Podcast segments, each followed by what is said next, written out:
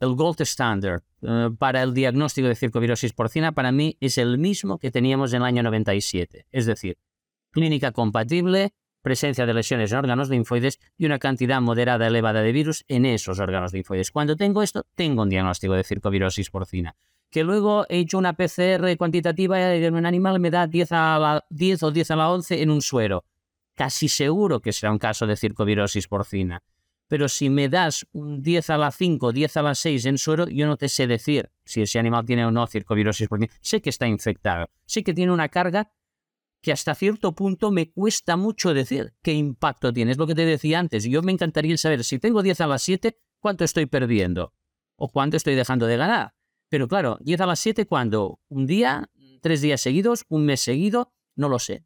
Todo esto es investigación que sería muy interesante de llevar a cabo